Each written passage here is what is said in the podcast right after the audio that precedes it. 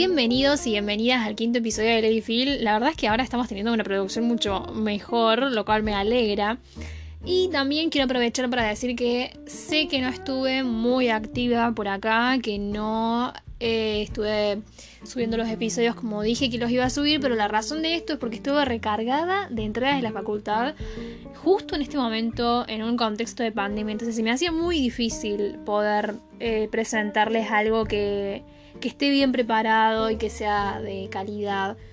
Y, y como armarme un tiempo libre para, para que mi creatividad también fluya en ese sentido. Todo esto de la mano de mi objetivo de no mandar cualquier fruta, claramente. Es por esto que hoy les traigo una joyita para compensarles todo este tiempo que no estuve eh, por acá, que no estuve grabando, que es una película que rompió un estereotipo, un estereotipo muy grande que se tenía en cuanto al lugar que ocupa el género en el cine y que fue dirigida de la mano maestra de David Fincher. Seguro que eh, si vieron la peli se dan una idea de qué estoy hablando. Hoy es el turno de Gonger. Gonger es una película que ya tiene sus años, pero la verdad es que yo no siento que tenga todo el reconocimiento que se merece o el reconocimiento que por lo menos a mí me gustaría que tuviese. Y junto con el nivel de análisis que hace la audiencia, ¿no? Es como que es bastante conocida dentro de un determinado círculo, pero cuando vos hablas con otras personas que por ahí no están acostumbradas a ver este tipo de cine o este tipo de películas, no las conocen. Entonces me da como, como apuro porque siento que es una película que presenta una crítica que es bastante fuerte y de la cual se debería estar hablando mucho más, sobre todo en estos tiempos. Entonces por esto me eh, preparé este episodio entero en el cual me voy a enfocar en un análisis en absolutamente todo lo que se puede analizar, valga la redundancia, de la película. Vamos a empezar este análisis conociendo primero que nada los datos más generales de las películas porque me parece que es importante entender desde dónde estamos situados. Gonger es una película estadounidense del año 2014 que está encasillada dentro de lo que se conoce como suspenso psicológico. Es al mismo tiempo una adaptación de la novela de Gillian Flynn, un novelón que no leí, pero me han dicho que es muy bueno, así que cuando tenga la oportunidad de leerlo lo voy a hacer. La cual, bueno, es la escritora de esta obra y también es guionista de la peli, lo cual es un dato que no debe ser dejado de lado, porque mm, ser la guionista de tu propia obra literaria para ser llevado al cine es, es algo bastante importante y es un trabajo grande. Sobre todo en este. cuando hablamos de algo que se trata de crimen. Entonces, eh, nada. ¿Quién es Gillian Flynn? ¿Por qué les hablo de Gillian Flynn? Porque es una escritora que es impresionante. Es una figura muy interesante para pensar, porque yo creo que si hay algo que sabemos es que las experiencias de vida de esta gente tan grosa se puede plasmar en las grandes historias que vemos, contadas ya sea literariamente o en formato cinematográfico. Y Flynn por supuesto que no es la excepción.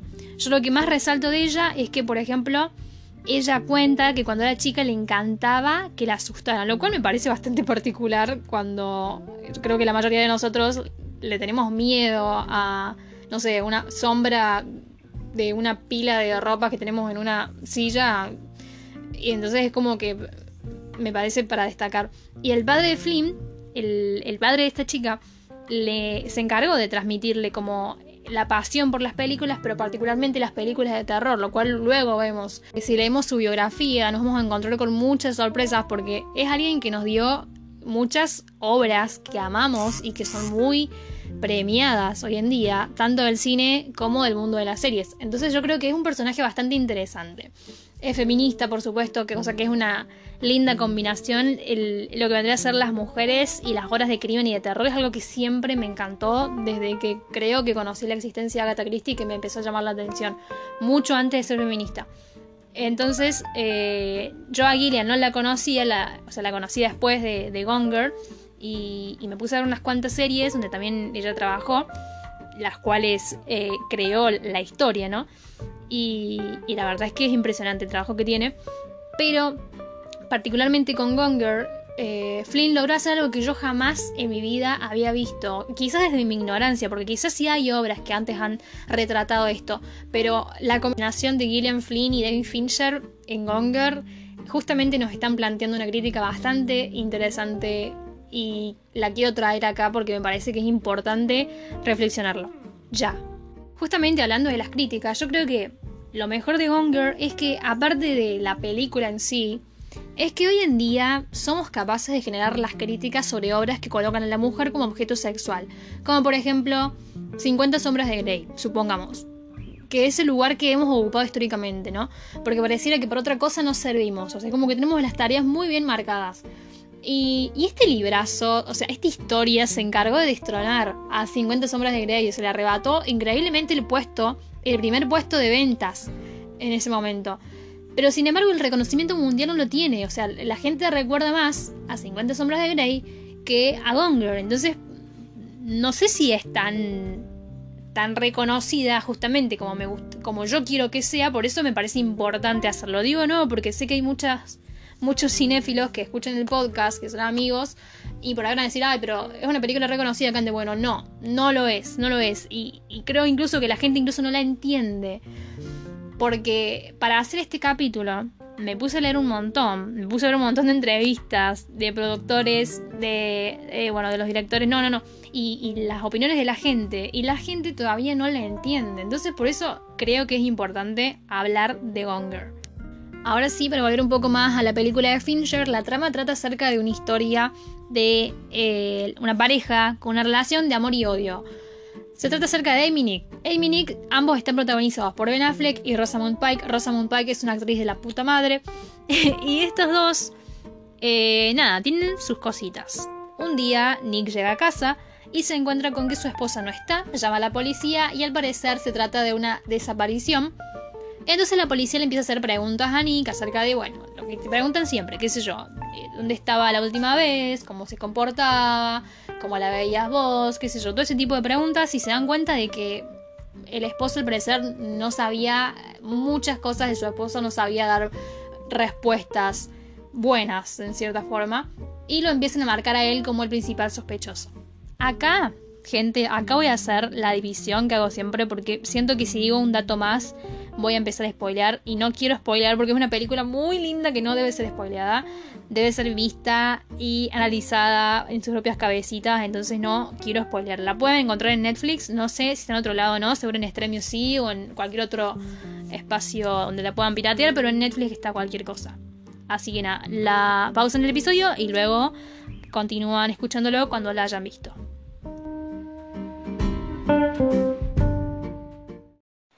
Este es el momento donde me pongo un poco más seria, porque la verdad es que quiero como retratarlo desde la seriedad. Me parece que es una película que nos presenta muchas, muchas incógnitas para muchos debates sociales. Entonces creo que se merece más seriedad y más reflexión y no tanto como verla así o hablar y analizar desde la joda, sino desde una posición bastante crítica. A mí esta película me encanta muchísimo, es una de mis favoritas y la verdad es que yo creo que lo que logra hacer Fincher y toda su producción es contar la historia desde la perspectiva de las dos partes en cuestión. Nos van explicando los comienzos, los años gloriosos de la vida del matrimonio común, común obviamente en el sentido de que los principales hechos por los que atraviesan Amy y Nick hasta llegar a su culminación son básicamente muchas razones por las cuales se separan las parejas hoy. A ver, puede ser ya sea un divorcio o, terminar un noviazgo. ¿Cuáles son las razones? Un romance con alguien más joven, la pérdida de la confianza, la pérdida del respeto, las mentiras o qué sé yo, la, la, falsa sensación de que todo está bien cuando en realidad no, cuando en realidad una pequeña cosa que suceda o que alguno de los dos diga hace que se derrumba todo lo que se, se fue construyendo por años en esa pareja. Desde esta forma, la historia de Amy Nick es la historia de todos los divorciados y de todos los noviazgos que han terminado. Es un comienzo bastante simple y universal y es justamente lo que aprendemos en los primeros, no sé, 20, 30 minutos de la película mientras intentamos formular teorías y empezamos a descartar hipótesis sobre qué es lo que pudo pasar, ¿no? Porque empieza bastante picante la cosa. Entonces, ¿qué pudo pasar acá? ¿Se trata de un novio tóxico, de un potencial femicida? ¿Es el femicidio el femicidio? ¿Qué pasó? ¿O, fue el, ex novio que está obsesionado, el secuestrador? O, no sé, como que hay muchas incógnitas todo el tiempo, todo el tiempo, no dejan de haber incógnitas. Eh, y yo creo que incluso, a ver, termina con incógnitas la película, pero las incógnitas se empiezan a desvanecer en el momento más importante de todos, que es este plot twist, cuando vemos a Amy en una carretera que está viva, escapando de su marido por voluntad propia, y ahí entendemos todo o tratamos de hacerlo. Hasta acá todavía sigue siendo la historia del matrimonio común, la historia común que escuchamos siempre. ¿Qué pasa? Gillian, la autora, justifica su postura del matrimonio por la cual escribe este libro y nos cuenta que para ella el matrimonio es algo difícil donde las personas están acostumbradas a fingir quiénes son hasta el cortejo y luego se sueltan. En pocas palabras. Es una frase más larga, pero se lo voy a resumir así. O sea, es decir, que el hecho de adentrarse en esa montaña rusa que es el matrimonio provoca que luego las personas se liberen y muestren sus verdaderos defectos o muestren, se muestren tal y como son. Lo cual no se ve cuando uno conoce a alguien por primera vez. Es, es un proceso, justamente. Por eso, en el quiebre, luego de la escena de la carretera, en donde entendemos que lo que sucede es que me había abandonado a su marido y trataba de incriminarlo por un secuestro o por un asesinato. Luego de todo eso, se viene la mejor parte de la película, o una de las mejores partes, que es un monólogo que es sublime. Estoy emocionando mucho, pero es porque me encanta.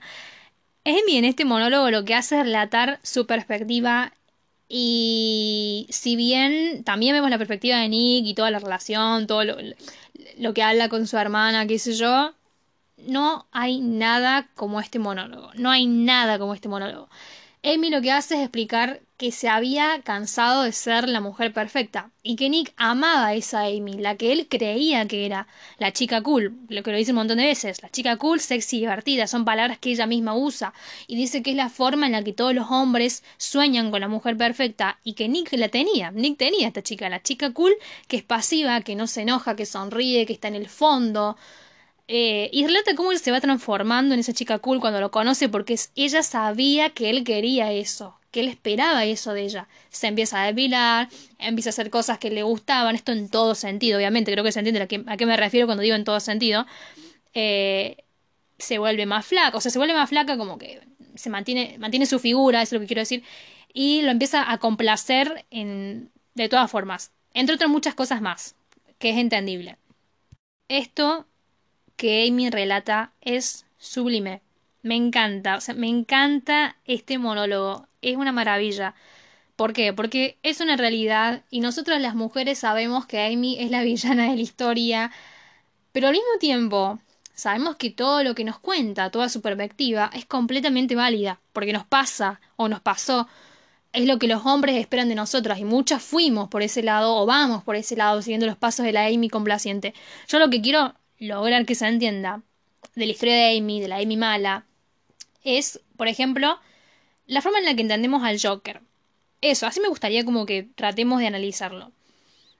Al Joker, ¿qué pasa? No vemos sus acciones malas y decimos, uh, está demente, qué asesino, está demente, sino que entendemos y reflexionamos las situaciones y experiencias por las que tuvo que pasar esa persona para llegar a quedar así que son situaciones que muchas personas también sufren, o sea, eh, se entiende eso, ¿no? Y justamente la historia de Amy me parece incluso mucho más abocada a las experiencias comunes de las mujeres, mucho más que la historia del Joker. Y se lo dice alguien que tiene trastorno de ansiedad, o sea, me parece que es mucho más abocada esta historia para empatizar. Es mucho más fácil de empatizar sin, sin tanto análisis de por medio, sin, sin tanta, tantos psicólogos incluso de por medio. Ahora dicho esto, que es como el background del personaje, quiero cambiar el rumbo de lo que venía diciendo, porque acá está el pie del capítulo, que es el tema de la mujer villana. Cuando hablo de cambiar el rumbo, me refiero a cambiar el rumbo en serio, me voy a meter en la performance para poder hablar bien de la mujer villana. Lo que les dije anteriormente es para mantenerlos en el contexto más o menos, pero voy a descargar mi furia contra Amy porque me parece que hay que hacerlo, porque tiene una historia, tiene un trasfondo, pero no deja de ser la villana y Nick la víctima, eso lo sabemos, eso lo sabemos.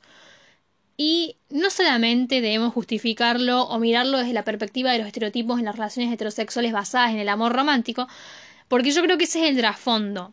O sea, también se la puede entender por ese lado, pero no solo en ese sentido. Me parece que es mucho más amplio. Me parece que lo que, lo que nos presenta la, la. O sea, lo que nos presenta la película al final como la tesis final de Gonger. Es mucho más amplio que solamente la historia de las relaciones heterosexuales basadas en el amor romántico. ¿Qué pasa? Cuando vemos el Joker, no nos quedamos con la, la figura de, uy, bueno, pobrecito, mirá, eh, tenía esto, qué sé yo, la gente se burlaba de él. Sino que nos empezamos a plantear por qué somos así como sociedad. O sea, hay una incógnita que luego se debate en sociedad. Y eso es lo que está faltando con Gonger.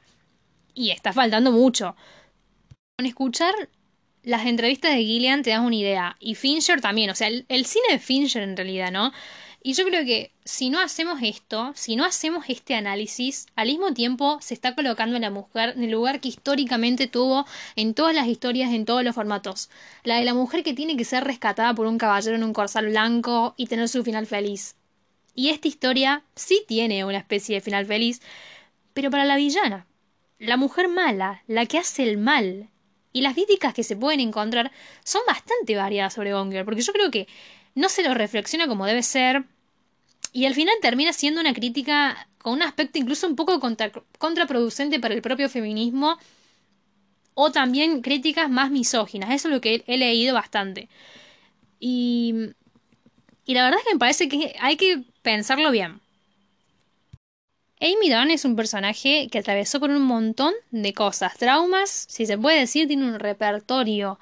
Y no solamente es la relación con Nick y todas las fallas del matrimonio, sino que también el tema de los padres que no tiene que ser menor. Eso no tiene que ser menor, porque los padres hacen una caricatura de, de, de la Amazing Amy y la empiezan a, a, vender y, y, lo peor de todo es que es una, una Amy que no es Amy, no es ella, no es su hija, es la hija que ellos creían, o que, perdón, que ellos querían tener. Todo lo que Amy no podía hacer en la vida real, esa caricatura sí lo podía hacer. Y es una, una infancia que yo creo que es bastante trastornada, que también te deja incluso secuelas y un montón de marcas, y una relación con los padres que tampoco debe ser del todo linda. Entonces, tiene como sus cosas es como que siempre tenía que ser la perfecta. Tipo, en la caricatura y también en el matrimonio. Pero eso es la vida real, estamos hablando de otra cosa. Y nada, me parece como que está bueno tener estas dos cosas en cuenta. Yo creo que Nick el personaje de Nick literalmente representa a todos los hombres. Y saben que cuando digo todos los hombres no me refiero a absolutamente toda la población masculina, pero sí es su gran mayoría. Y esto es algo que es innegable, que no se puede negar. O sea, no se puede negar. O sea, a mí me encanta que Fincher y Gillian lo hayan representado perfectamente como el hombre heterosexual que todos conocemos, el, amigo que todos tenemos, el, el novio que, que, que muchas hemos tenido. Eh, o nuestros padres, nuestros abuelos, nuestros tíos, es, es el hombre, es el hombre heterosexual que todos conocemos, es la figura, es increíble. Es una representación muy perfecta, me encanta que lo hayan hecho así. Incluso vemos una escena que es muy fuerte, en donde Nick agarra a Amy y la tira contra las escaleras. Y la gente no critica, o sea, la gente no toma esto en la crítica se va por otro lado cuando, cuando opinan sobre Gone Girl. Lo cual está mal, está mal, porque yo creo que la historia, que esta historia, a ver, va más allá de la ficción. Me parece que es una. es un bajón pensar. pensarlo solamente como una ficción porque no te permitió reflexionar. Me parece un bajón. Como por ejemplo si con Star Wars o con Harry Potter no se prestaran también para debates que son plenamente filosóficos. Yo creo que va más, mucho más allá de la ficción y tenerlo como ficción te limita mucho. O sea, no digo que no es una ficción, pero está mostrando realidades, que es otra cosa. Y me parece que esta historia podría haber sido la historia que leemos acá en Argentina, por ejemplo, y en otras partes del mundo, en la mayoría de los países del mundo, en los diarios, en la televisión, la historia que todo el mundo conoce. Pero no es eso. Gillian construye a Amy, una mujer que es inteligente, extremadamente inteligente, para presentarnos un modelo nuevo de la mujer, si se puede decir, que es, no sé, la mujer protagonista o antagonista, que también es un debate, esto es un debate en Gonger, que es puramente villana. Y es nuevo, es un nuevo modelo de villana. Amy es el personaje de una mujer oscura e inteligente. Voy a usar estas dos palabras nada más, porque estamos hablando de cine. Pero yo esta historia la puedo comparar con muchas mujeres de la historia, historia, historia real. Así que usar estas dos palabras. Alguien que literalmente es capaz de realizar cosas inimaginables con tal de ganar, de tener esa victoria contra su marido, de llevar la bandera, pero para poder llevar esa bandera va hacia los extremos en todo sentido. O sea, es una mujer que tiene sus motivos, que son perfectamente relatados, y, y nada, atravesó por situaciones y se la comprende por ello. Pero, ¿qué pasa? Se quiere vengar de Nick por engañarla con una menor de edad, por mentirle, por romper con todo lo que ella había trabajado para poder complacerlo por esos cinco años de matrimonio. Y Nick lo que hace es destruir eso, la destruye a, ella. Y por eso es que ella busca venganza. De todas las venganzas posibles que, podría haber hecho. O sea, a ver, más normal sería, qué sé yo, meterle los cuernos, pero no, ella va por una que es bastante particular, que eh, nada, o sea, no, no, no es algo común, ¿no? La idea que tiene Amy. ¿Y qué pasa? Ella lo conoce perfectamente a Nick arma una historia para poder culparlo por secuestro o asesinato y sabe cómo va a reaccionar ante esto, sabe cada una de las reacciones, sabe lo que la policía le va a preguntar y sus respuestas. Es muy inteligente, inteligentísima. Mancha el suelo con sangre y lo limpia como lo habría hecho Nick. O sea, cada una de las pruebas, ella ya estaba adelantada, pero nada, no, es impresionante, es increíble. Escribe un diario con estos pensamientos, con, con esta especie de sería victimización o algo por el estilo, exagerada, ¿no? Una victimización exagerada. Escribe todo este diario con sus pensamientos y luego lo quema hasta la mitad sin que se consuma para que pueda ser tomado como una de tantas pruebas de este crimen que Nick había cometido, ¿no? Amy es una exitosa manipuladora inteligente, ¿no? De las mejores que vi. Y esto, gente, la convierte en la mejor villana de la historia. Es una mujer sádica, una figura completamente sádica y calculadora. Si tienen la oportunidad, por ejemplo, de comparar eh, así en imagen, ¿no? La, la, primera escena con la última, teniendo en cuenta estos hechos, una línea cronológica, vemos como la primera Amy es una Amy que estaba basada en el engaño, la desconfianza por su marido, por todo lo que le había hecho, por todo lo que le había destruido. Y la última es una Amy que sonríe, pero tiene una sonrisa muy particular que da miedo. O sea, da miedo porque estamos hablando de una, persona que, que no está bien. Y es una sonrisa de victoria, porque Amy gana. Amy gana, no la incriminan, sale con la suya. Y la policía, la mujer policía sabe de esto. Pero sabe que no se puede hacer nada, porque ella ya había ido muchos pasos más adelante que la policía, que que Nicky, que todo el mundo. Es increíble.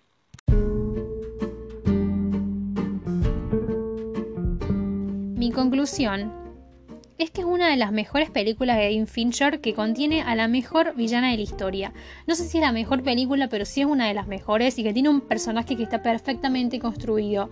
Y por favor, chicos, Amy Dunn no es una mina que está loca y listo. Porque eso es lo que las críticas remarcan, eso es lo que más se dice, no es eso, sí es psicópata, no se va a negar que no es psicópata, sí lo es, al igual que el Joker también es psicópata, al igual que eso. Pero ¿qué pasa? Que la película del Joker está hecha para que se pueda empatizar más fácilmente, porque se nos muestran muchas reiteradas escenas de ese estilo para que la audiencia pueda empatizar. Acá no, digo que no, porque también, o sea, desde mi punto de vista también se puede empatizar mucho con Amy Dunn, pero se presta mucho más para reflexionarlo, lo cual me gusta, no, de por sí tiene que ser muy explícito, me parece que no, tampoco tiene que ser así, sino que se pueda pensar esta, estas situaciones. Entonces, yo creo que eh, Amy tiene una historia, al igual que muchas villanas femeninas. También tiene una historia lo que sucede es que no se evalúa ese contexto con nosotras. Para la gente en general siempre estamos locas y listo. Y se quedan con la imagen de la mujer loca. Y yo creo que con esto podríamos hablar tranquilamente del mito de Pandora, podríamos hablar de Medusa y remitirnos a la mitología griega y explicar la misoginia que corre ante los ojos de quienes dicen entender la película y el personaje o, o a las visiones femeninas cuando en realidad no lo entienden, no lo hacen y no quieren entenderlo. Incluso, no solamente podemos hablar de mitología griega, porque la, imagen de la mujer villana es una imagen que históricamente vemos en muchas figuras históricas. Valga la redundancia, ¿no? Vemos en muchas figuras históricas. Por ejemplo, si hablamos en términos bíblicos, a Lilith y a Eva. Eva es el mejor ejemplo. Siempre está la mujer que está ahí para arruinar todo, para llevar a los hombres por el mal camino. Siempre la mujer es la mala. ¿Por qué? Y si no es mala, si la mujer no es mala, es la que está calladita y está en el fondo y es sumisa. Porque es así. Y esto, la verdad es que puede parecer que es algo que queda ahí, que queda en los mitos, que queda en la Biblia, y en realidad no. Se va construyendo. Se van construyendo cosas a través de esto. Y, y fue así por siempre hasta el día de hoy. O sea, capaz que hoy, a ver, me están diciendo, bueno, pero tampoco están así grande. No, sí, no, sí, porque, a ver, eh, no sé, miren.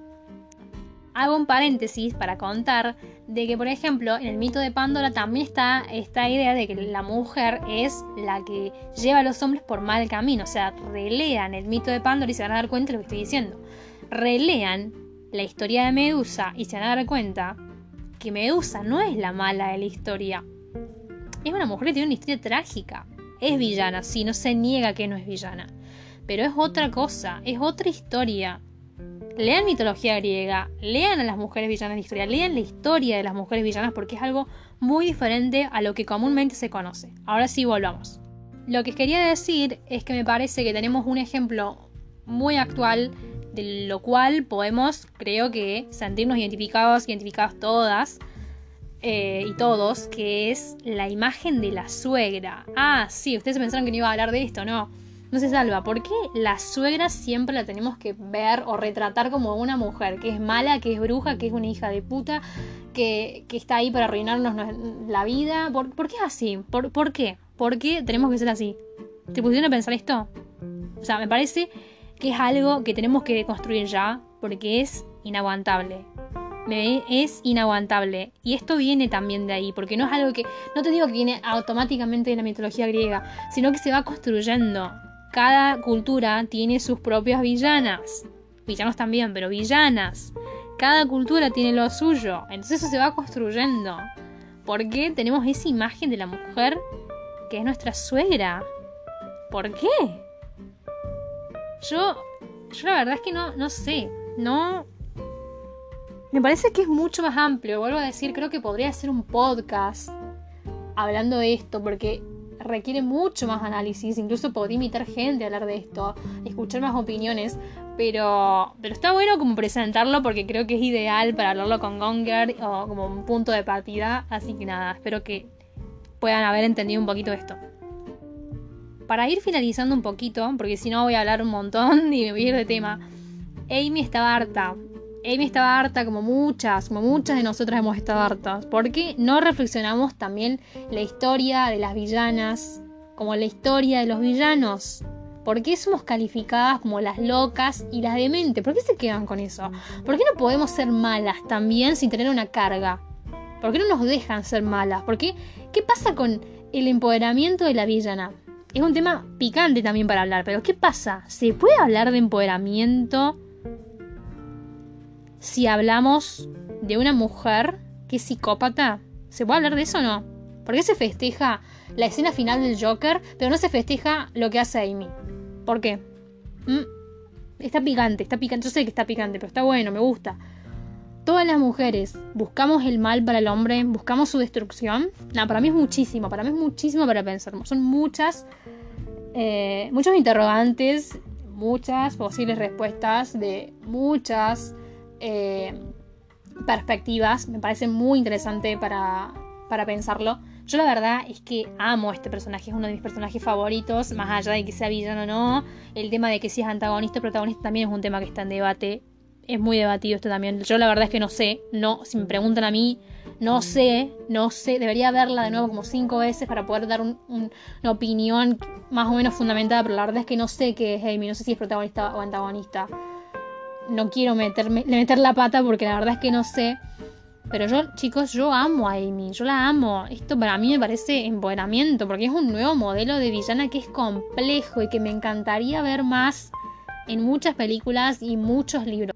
Yo necesito que este modelo se repita, porque me parece que es súper interesante, sobre todo para ir cambiando esta tuerquita en la sociedad. Eh, y nada, decidir ser la villana ficcionalmente me, parece increíble, que es algo que no siempre pasa. yo celebro esta historia, celebro a Gillian, celebro a Fincher por presentarnos esta joya cinematográfica y celebro que poco a poco estamos dejando de lado ese lugar que siempre tuvimos de que solamente podemos ser las princesas rescatadas por un príncipe azul. Cuando en realidad no, también podemos ser malas, podemos ser las malas de historia. Celebro a las villanas del cine y celebro también el reconocimiento. Ahora sí, si me preguntan el puntaje, la verdad es que le pongo un 10 de 10 porque es una película impresionante. O sea, no le puedo poner ni un 9 ni un 8, un 10. Esto es un 10. Eh, nada, me parece que. Incluso yo, a ver, acabo de terminar de grabar esto y tengo un montón de, de cosas para pensar porque es un tema muy amplio. Eh, nada, vean Gone Girl, veanla de nuevo si no la vieron, por favor. Es que es una película increíble que se puede debatir por horas, se puede debatir incluso en un encuentro feminista, es impresionante. Feminista o no, feminista o no se puede debatir lo mismo. Nada, nada, es increíble, es increíble. Vean el cine de Fincher, Fincher tiene muy buenas películas. Lean a Gilliam, que también tiene muy buenas obras. Eh, y también tiene muy buenas obras que fueron llevadas a la pantalla grande, así que por favor conozcan a estas dos personas que son literalmente unos héroes que están rescatando y mostrando nuevos modelos. Y nada, me encanta, me encanta. Así que nada, con esto me despido porque se me hace muy largo el podcast, por eso más que nada. Así que nada, gente, recuerden que al cine no hay que verlo solamente, sino también sentirlo. Y yo creo que esta película se puede sentir perfectamente con nuestras vidas hoy en día. Así que nada, me despido, espero que les haya gustado este capítulo, luego me avisan si hay algo con lo que no están de acuerdo, si tienen alguna crítica o algún otro interrogante, alguna opinión, que me encanta leer esas cosas, así que nada, muchas gracias por escuchar, nos vemos en el próximo capítulo.